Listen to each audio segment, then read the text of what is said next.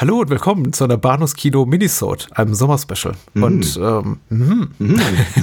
die wollte ich ganz stolz präsentieren. Also Daniel und ich haben mal irgendwie ganz tief in die Mottenkiste gegriffen und haben einfach so ein paar Lieblingsfolgen oder Lieblingsfilme oder Lieblingsfilmgespräche. Ich weiß gar nicht was. Manchmal deckt sich das ja. Also wir sprechen alles, über Filme, alles, die wir mögen. Alles so ein bisschen zusammen, ja. Ja, und manchmal auch gar nichts, habe ich festgestellt. Zum Beispiel beim heutigen Film aus dem Jahre 2013. Also der Film ist nicht aus dem Jahre 2013, aber unser Gespräch dazu und das ist Runaway Train. Der Film selber. Her. Das ist zehn Jahre her und der Film selber ist aus dem Jahr 1984, Folge 24 vom Januar 2013.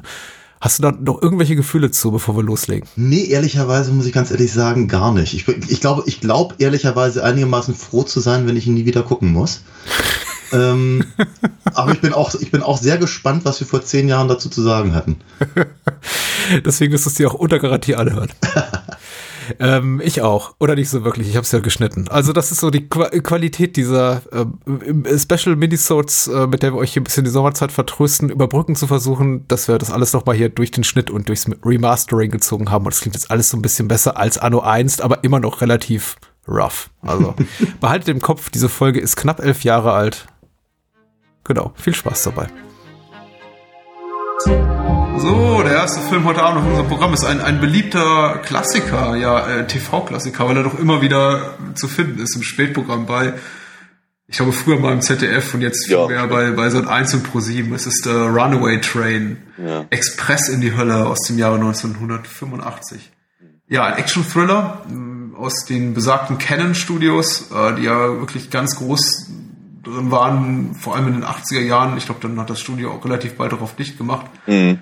Einige großartige Actionfilme zu produzieren, aber auch sehr, sehr viel Sleaze und Trash und ähm, B-Movies, wo ja, man sich doch fragen sollte, ob sich das Ansehen lohnt. Mhm. Ähm, aber im Falle von Runaway Train lohnt es sich, glaube ich. Ein paar mhm. Worte zur Einführung. Äh, die Hauptdarsteller des Films sind äh, John Voight, Oscar-Preisträger, glaube ich, für, für Midnight Cowboy, als äh, berühmter krimineller Manny. Äh, die zweite Hauptrolle spielt Eric Roberts, der weniger bekannte große Bruder von, von Julia Roberts, äh, für den es auch 1985 für einen kurzen Moment so aussah, als könnte er eine große Karriere haben. Eric Roberts spielt. Entschuldigung, wenn ich dich da kurz unterbreche, aber ich meine, das, das sieht nicht, das sieht, sah nicht 85 so aus, das sieht seit 85 so aus.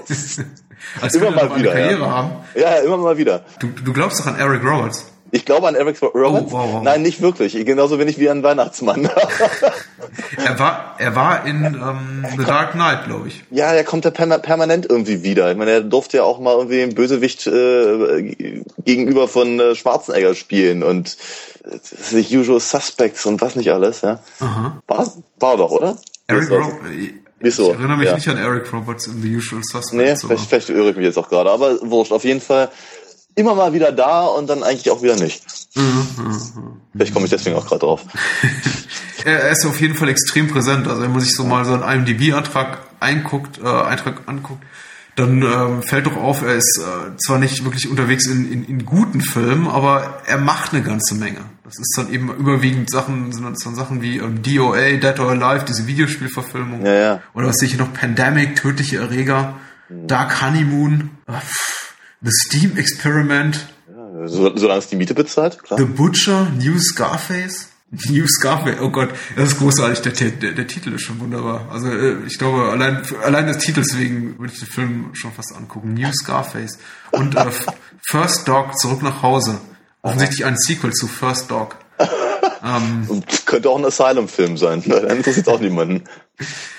Okay, ähm, ja, das ist äh, Eric Roberts. Aber zwischendurch war er eben auch mal in ähm, The Dark Knight und The Expendables. Okay, was wollte ich noch über, über Runaway Train sagen? Ja, Runaway Train. Äh, dritte Hauptrolle tritt erst sehr viel später auf. Es äh, spielt ähm, Rebecca de Monet. Rebecca de Monet, auch so jemand, der mal äh, fast eine Karriere gehabt hätte. Ja. Ich, Ende der 80er, Anfang der 90er und dann auch ja. ziemlich äh, sang- und klanglos verschwunden ist. Ja. Worum geht's? Wikipedia hilft, zwei Häftlinge, der unbeugsame, lebenslänglich verurteilte Oscar Manny Mannheim und der jüngere Buck, der wegen Vergewaltigung, nach eigenen Angaben wegen Verführung Minderjähriger für Jahre einsetzt, fliehen im tiefsten Winter aus einem Hochsicherheitsgefängnis im verschneiten Alaska. Dort flüchten sie sich eben auf einen Zug und wollen mit äh, diesem Zug ja die, die ähm, Grenze des Bundesstaates überqueren, damit sie nicht weiter verfolgt werden können vom bösen Gefängnis Chefwärter, Oberwärter äh, Rankin. Rankin, genau, Es gibt allerdings einen kleinen Zugunfall. Der Zugführer kriegt äh, eine Herzattacke, die Bremsklötze fliegen raus und der Zug äh, rast ungehindert mit, glaube ich, 80, 90 Meilen pro Stunde so ins Nichts, die, die Gleise entlang. Insofern ein, ein, ein, ein ganz schöner Vorläufer zu, zu Speed. Mhm. Wobei, äh, ja, ihr eben im Gegensatz zu Speed wirklich niemand die Kontrolle hat über diesen Runaway Train. Mhm. Daher auch der Titel. Und die beiden Häftlinge eben zusammen mit der später auftauchenden äh, Sarah, gespielt von Rebecca de Monet, auf diesem Zug festsetzen und äh, nicht wissen, wie sie herunterkommen sollen. Denn abspringen würde wahrscheinlich tödlich enden. Daniel, wie hat dir der Film gefallen? Ich fand ihn langweilig. Ja? Ja, ganz Ja. furchtbar. Ja, ich habe wirklich überhaupt keine. Also, äh, nee, und wie ich hatte ehrlicherweise schon nach den ersten zehn Minuten eigentlich keine Ambition, ihn weiterzugucken. Du hattest ihn noch nie gesehen. Ich hatte ihn noch nie gesehen, nein. Oh. Ähm, ich, ich, ich glaube, das ist aber auch so ein, ein, ein, ein Typus Film, um den ich prinzipiell eigentlich eher einen Bogen mache und auch nicht dazu tendiere, hängen zu bleiben, wenn er im Fernsehen läuft, weil ich weiß, dass der Film tausendmal im Fernsehen gelaufen ist. Ja, äh, wie du vorhin schon ganz richtig sagtest, in, im Prinzip so ziemlich jedem Sender. Ja. Nee, äh, ich kann damit nichts anfangen. Ich kann damit einfach nichts anfangen. Ich muss auch ganz ehrlich sagen, mir gingen die, mir gingen die aufgesetzten Akzente furchtbar auf den Keks von den beiden. Die, die beiden waren, waren ähm, für ihre Rollen für, für, für verschiedene Oscars nominiert in dem Jahr. Ich weiß noch nicht warum. Ja? Und ähm, John Vogt oder Voigt oder wie man ihn aussprechen möchte, ich meine, ganz abgesehen davon, dass er der Vater von Angelina Jolie ist, werde ich ihm trotzdem niemals Mission Impossible 1 verzeihen. Ja? Das geht einfach nicht. Er hat ja das Drehbuch nicht geschrieben, zum Beispiel Impossible. Ich hätte die Rolle trotzdem abgelehnt, weil sowas macht man nicht mit, mit Jim Phelps. So, jedenfalls, nee, also ich weiß nicht genau, was sie ihm da irgendwie, also, ob er da irgendwie seinen, seinen inneren Paten irgendwie channeln wollte oder sonst irgendwas. Aber die ganze Zeit zu reden, fand ich irgendwie total anstrengend. ja? Also, oh nee, das ging mir, ich, ich, ich hab's echt nicht ertragen. Einfach nicht. Fand den so schrecklich. Ähm, ich glaube, ich glaube, Runaway Train ist mein Bitter Moon ähm, Ja. in dem Fall, Okay. weil äh, ich finde den Film total super. Ja. Und ich habe den, ich hab den, du hast mich ich nach meiner Meinung gefragt. Nein, ich, ich, ich, finde es ganz wunderbar, ähm, da mal irgendwie unterschiedlicher Meinung zu sein. Ich meine, du hast den Film jetzt auch zum ersten Mal gesehen in etwas höherem Alter und ich habe und für mich ist es eben ein Film, mit dem ich, äh, ich möchte nicht sagen aufgewachsen bin, weil das verleiht dem Film so eine so eine Schwere und Bedeutung, die, es, Ja. die, er, die er nicht in meinem Leben hat. Ja. Aber ich habe ihn unzählige Male im Alter von 10, 11, 12, 13 Jahren im Fernsehen gesehen. Mhm. Also irgendwie, er begleitet mich wirklich insofern schon durch meine Teenager, Teenagerjahre, als dass ich ihn, glaube ich, bis zum Abi Mhm. äh, vier, fünf Mal im Fernsehen gesehen habe, ohne jemals, glaube ich, bewusst die Entscheidung zu treffen. Mhm. Ich gucke mir jetzt diesen Film an. Der lief einfach irgendwie bei Sat 1 oder Samstagabends nach dem Wort zum Sonntag in der ARD oder, Mhm. und äh, ich bin, ich bin da eben hängen geblieben. Und ich mag Actionfilme, aber ich mag vor allem Filme im Schnee. Und dadurch hat der Film für Mhm. Ja, mich ich schon mal irgendwie so, ein- so, so, so ein Stein im Brett.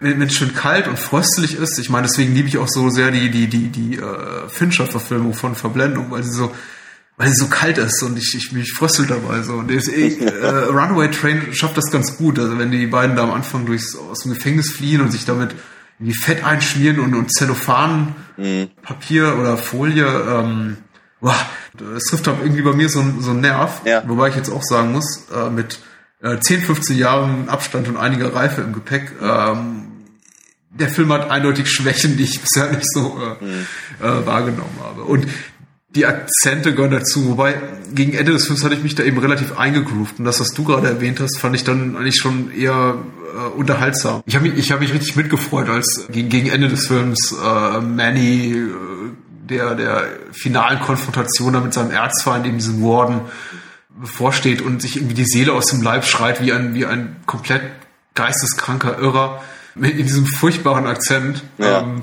äh, mir, mir hat das richtig Spaß gemacht. Ja, also äh, ich, ich muss aber auch ganz ehrlich, was, was mich auch so unglaublich gewundert hat, ist, ich meine, da sind ja gar nicht mal so so schlechte Leute dabei gewesen, ne? Und äh, äh, hattest du glaube ich vorher nicht erwähnt, aber das ganze Ding basiert ja auf einem Drehbuch von äh, Akira Kurosawa.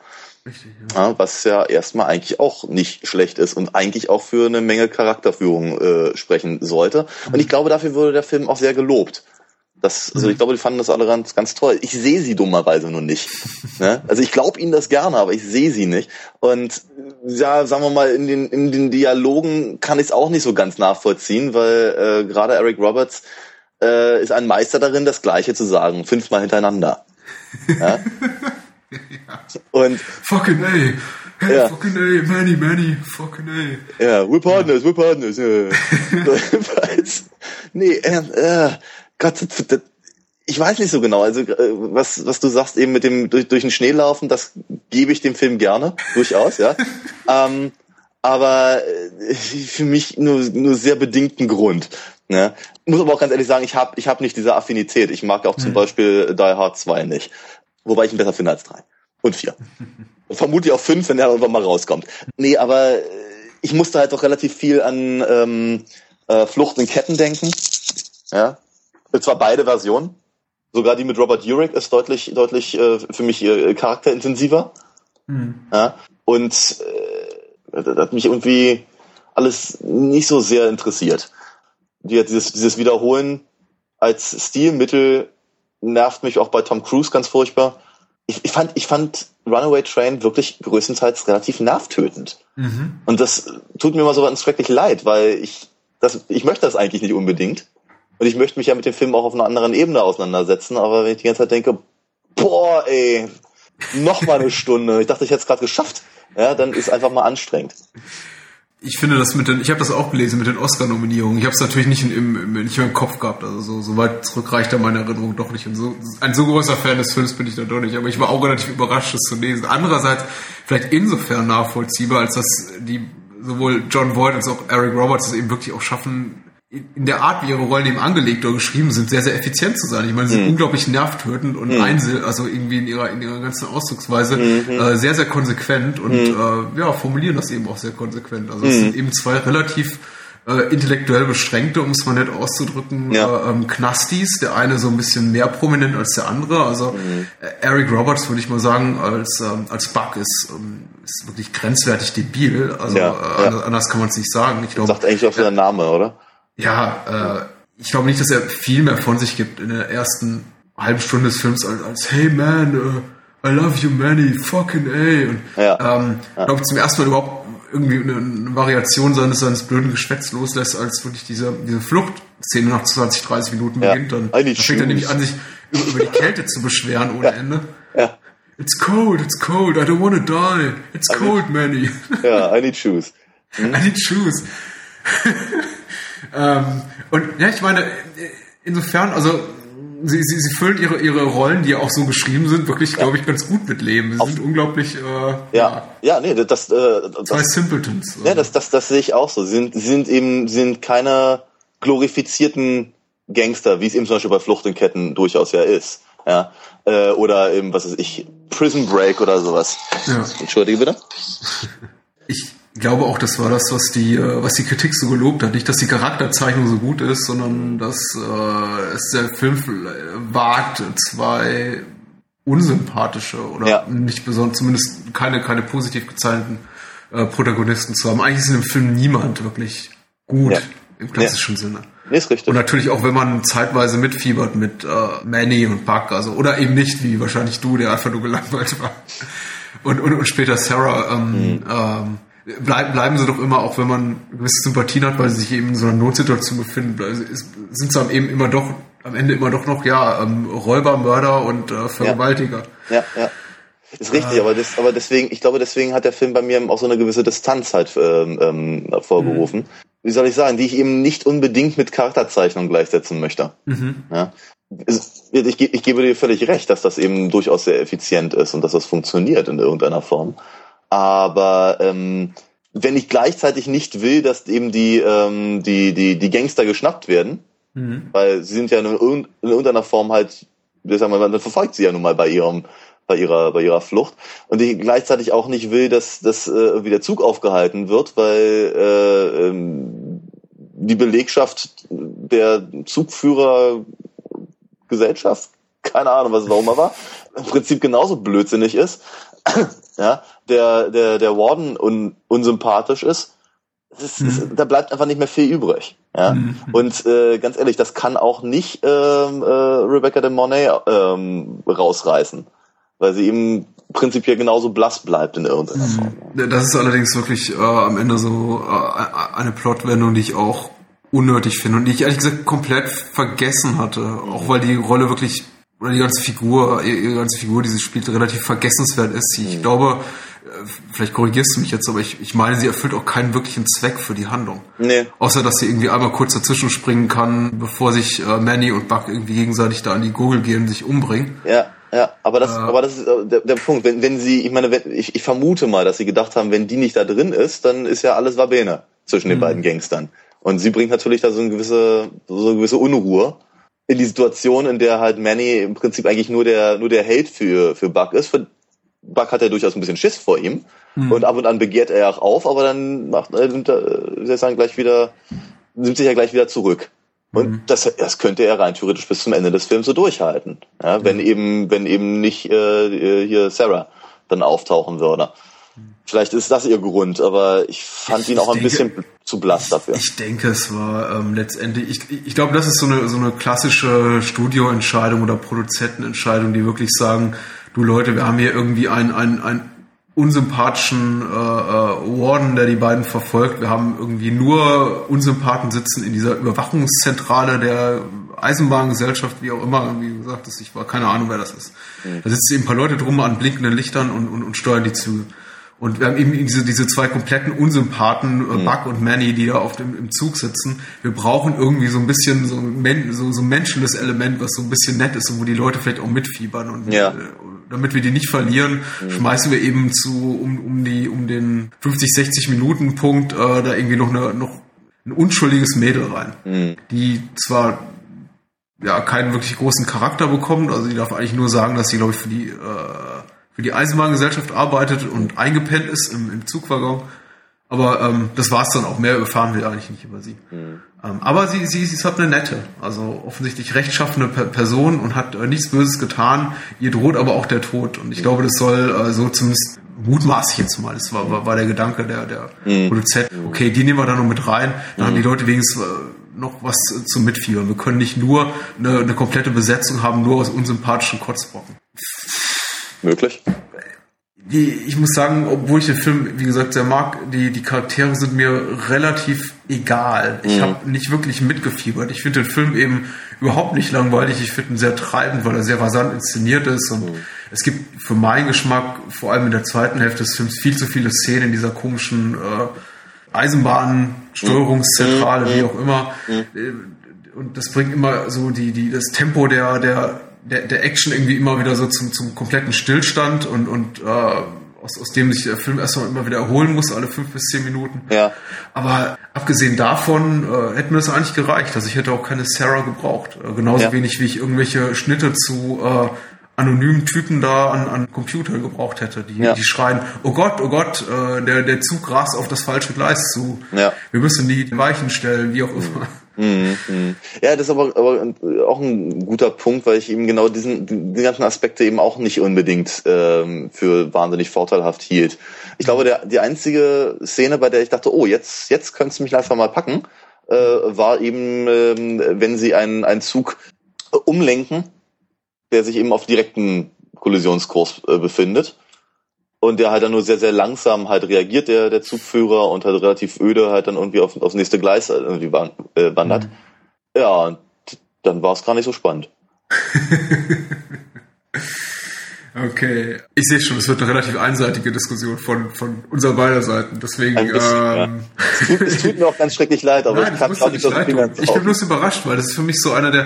Äh, es ist für mich so ein Film. Ich sehe jetzt nach, nach, nach den letzten 20 Minuten, die wir darüber geredet haben, eher welche Punkte man da bezüglich des Films haben kann, die eben nicht so äh, gut gemacht sind. Aber äh, für mich war das immer noch so ein Film, der, selbst wenn einem nicht, nicht blendend hervorragend gefällt, relativ äh, ja leicht gutierbar ist für für jedermann und jeder mhm. Frau. Weil ich dachte, mhm. eigentlich ist es doch einfach nur ein solider Actionfilm. Mhm. Der ist spannend, der ist treibend, genauso wie, wie, wie Speed, der eben auch von der vom, vom Aufbau relativ ähnlich ist. Da gibt es eben auch relativ wenig übrigens, Charakterzeichnung. Mit dem ich übrigens auch nichts anfangen kann. Aber der unterhaltsam ist, oder? Mhm. Aber da, da würdest du nicht sagen, der ist langweilig, was du jetzt über Runaway Train gesagt hast. Ich, ich glaube, ich möchte das auch wieder ein bisschen relativieren äh, mit dem langweilig. Ähm, äh, nein, er ist, er ist nicht wirklich langweilig, er interessiert mich nur nicht, weißt du? Mhm. Das ist aber, ich denke, das ist, das ist sehr ähnlich bei, bei, bei Speed. auch da es interessiert mich nicht die Bohne, ja, weil irgendwie, äh, weil mich letztendlich eben auch die Charaktere völlig kalt lassen, dass ich eben kein, kein Interesse daran habe, rauszufinden, wie es endet zum Beispiel. Mhm. Ja, ja wie, das, das sehe ich halt bei, bei, bei Runaway Train sehr ähnlich. Und ich denke, ja, Gott, da sind sie halt im Zug. Ja. Also äh, deswegen, also wie gesagt, ich, ich, nein, ich relativiere das mit dem Nachteile. Ist okay.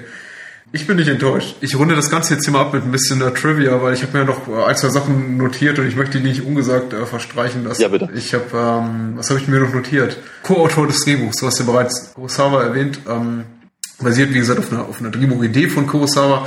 Das Drehbuch letztendlich geschrieben haben aber drei amerikanische Autoren. Einer davon äh, ist, ist Eddie Bunker, der Mr. Blue gespielt hat in Mhm. Ja. Reservoir Dogs Ja, und ja. Ähm, der auch zum Beispiel das Drehbuch geschrieben hat oder die, die, die, die Buchvorlage zu Filmen wie Animal Factory Mhm. und der auch, glaube ich, in einem Film mitspielt, einen Häftling spielt, der später übelst äh, am, am, am Kopf verletzt wird und den Rest des Films seiner Zelle fristet und Ja, ja. Ja, offensichtlich ein guter Buddy von äh, John Voight alias Manny ist. Äh, der, der Regisseur, das finde ich auch, fand ich auch überraschend zu lesen. Äh, der Regisseur namens Andrei Konchalowski ist, äh, wie bereits erwähnt, Russe und kommt wirklich mehr so aus der Arthouse-Ecke und hat vorher mehr oder weniger seichte, aber auch anspruchsvolle klassische Literatur und Dramen verfilmt. Also kommt mehr so, um es mal ganz platt auszudrücken, aus der Onkel Vanya-Ecke und ist dann nach Hollywood gegangen, um hier äh, Actionklopper zu inszenieren. Nicht, nicht, nicht nur, also am Anfang hat er wohl auch, äh, sagen wir mal, Actionfilme mit ein bisschen Anspruch gemacht, zum Beispiel äh, Thriller namens Shy People, der auch ganz empfehlenswert ist, dann so eine, dann eine Tragikomödie, ich glaube mit Whoopi Goldberg, Homer und Eddie. Ah. Ähm, und hat dann aber äh, komplett das Fach gewechselt mit äh, Tango und Cash. Ach was. Der, der, dem Kurt Russell Sylvester Stallone Film. Ähm, ist dann Alter. aber, glaube ich, nachdem er dafür von der Kritik gut abgewatscht wurde, zwei, drei Jahre später auch nach Russland zurückgekehrt und hat äh, sich wieder auf die etwas anspruchsvolleren Stoffe ja, verlegt. Äh, als letztes möchte ich nicht unerwähnt lassen, das ist das, äh, das Spielfilmdebüt von äh, Danny Trejo. Machete himself, den ich bisher nie wahrgenommen hatte in dem Film, auf den ich nur jetzt so ein Augenmerk gelegt habe, nachdem ich eben gelesen hatte in irgendeinem Interview mit ihm, Ja. wo er irgendwie so über seine Karriere ein bisschen reflektiert hat, dass er eben, dass eben Runaway Train seine erste Rolle war. Ja. Da habe ich zum ersten Mal überhaupt in dem Film Beachtung geschenkt, wo denn Danny Trejo auftritt. Ja, und ich glaube, er hat wirklich nur so eine zwei Minuten während so viel gesagt. Ja, Also, ja. Aber er hat, aber hat wohl ähm, Eric Roberts im Boxen trainiert. Ähm, ich hatte mal einen ganz interessanten Podcast äh, gehört, wo er eingesprungen ist für Kevin Smith äh, im Gespräch mit äh, äh, Jason Mewes. Weil die beiden sind wohl auch, auch dicke Kumpels äh, und, und, und Danny Trejo war wohl auch zeitweilig irgendwie der Drogenberater von äh, ähm, ähm, Jason Mewes. In dem Zusammenhang und eben praktisch äh, äh, Dannys Versuch hat, von den Drogen wegzukommen, für die er eben auch irgendwie gesessen hat, ähm, erzählt er eben, dass er, dass er mit einem alten äh, äh, Knastkumpel irgendwie zusammenkam und der hat ihn halt da zum, zum, zum Dreh gebracht, wo er dann seinen Job gekriegt hat und so weiter und so fort. Ja, eine ganz süße Geschichte tatsächlich. Was ja wahrscheinlich sogar Eddie Bunker war, denn der saß ja auch 20 Jahre im Knast. Ja, ja. Aber wer weiß, das ist jetzt noch eine Mutmaßung. Hm. Ich, äh, ich hatte nur so viele schöne Notizen gemacht, aber die ganzen Sachen, die ich mag, möchte ich eigentlich alle auch hier nicht spoilern, weil ähm, zum einen eben, weil es weil es schöne Momente sind und ich glaube, die jeder selber erleben soll. Zum anderen, weil ich glaube, ich, äh, die, die werden hier bei dir nicht viel Anklang finden, weil du wahrscheinlich sagen wirst, bah, gern. Nee, überhaupt nicht. Ähm, Mach doch. Ich finde den Film unglaublich spannend. Ich finde die Annäherung an die, an, die, an die Brücke, die nur mit 50 Meilen pro Stunde über, überquert werden kann, relativ spannend. Das hat mich irgendwie so für so ein, zwei kurze Augenblicke sogar an, an, an den Clouseau-Film Lohn der Angst erinnert.